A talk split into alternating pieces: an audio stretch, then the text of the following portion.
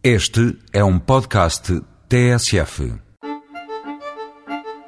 Nunca mais chega a minha vez, mas vale a pena esperar.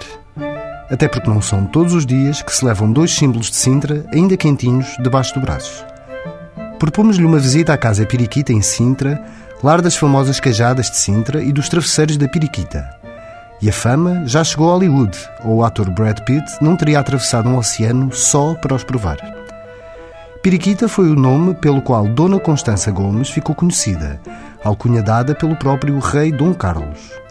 Quatro gerações depois, a Piriquita permanece um negócio de mulheres.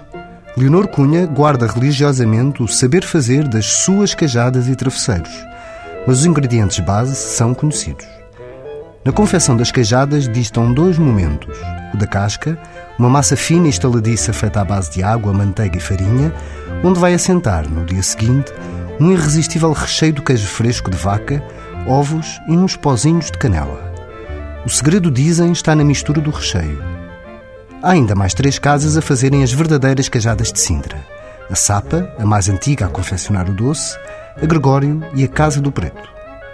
Os travesseiros da Piriquita encontram-se ali mesmo, no número 1 da Rua das Padarias. A versão final desta iguaria viu luz por volta da década de 1940, pela mão da Dona Constança Cunha. À massa folhada junta-se o recheio, ou como se dizem nestas paragens, o manjar. Nada mais, nada menos do que açúcar em ponto pérola morno, gemas de ovos e amêndoa ralada, para que não restem dúvidas sobre o potencial goloso dos travesseiros da periquita. Aviso à degustação. Tenha cuidado para não se queimar com o recheio do travesseiro.